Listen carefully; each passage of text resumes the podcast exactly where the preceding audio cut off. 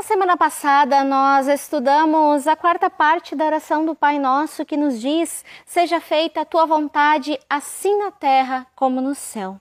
Quando nós assim oramos, nós estamos pedindo a Deus que Ele comece a fazer o que é a Sua vontade, primeiro em nossas vidas e depois na vida das demais pessoas.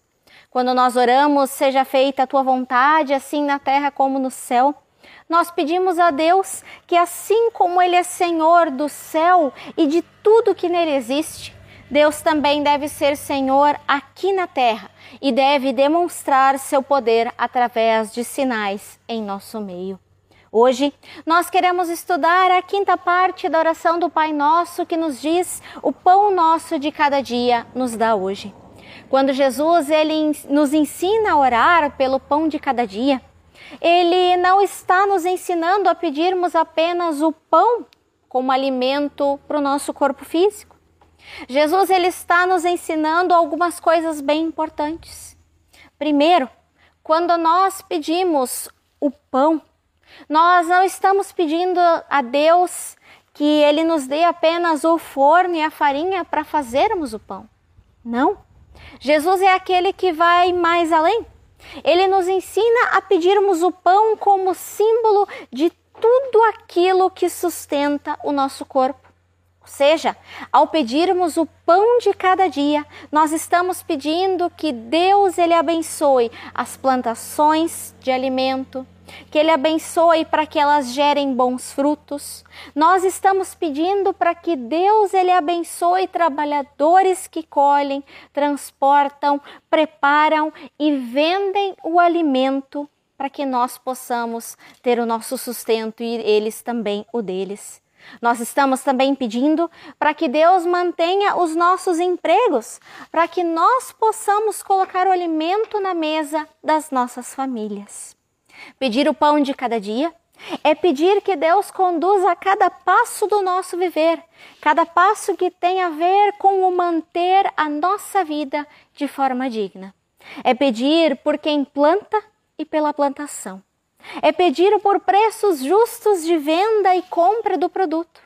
É pedir por uma economia saudável que permita o acesso de pão a todos.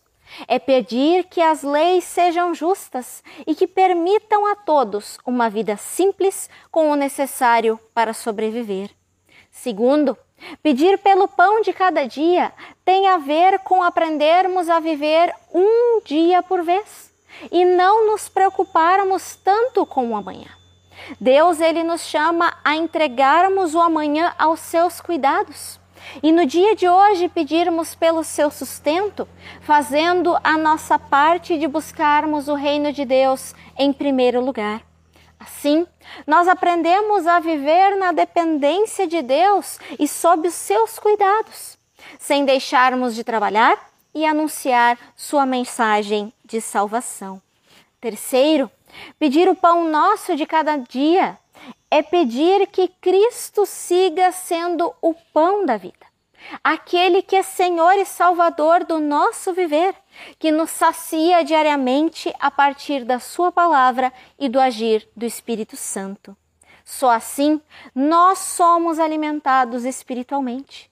Só assim, com a busca diária da palavra e da oração, nós caminhamos com Deus e Ele vai nos moldando, vai moldando o nosso viver e nos usando para a Sua obra.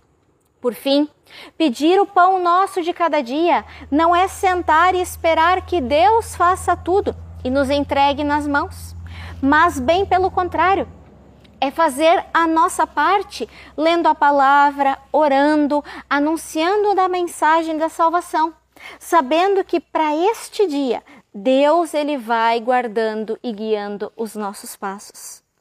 Quando assim entendemos essa parte da oração do Pai Nosso, nós aprendemos que não precisamos muito para viver e que sempre temos algo a repartir, seja o pão que mantém o nosso ser físico, seja a palavra de Deus que sacia o nosso espiritual.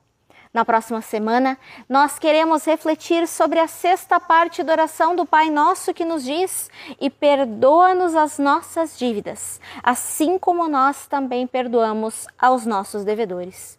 Que Deus te abençoe e te acompanhe nessa semana.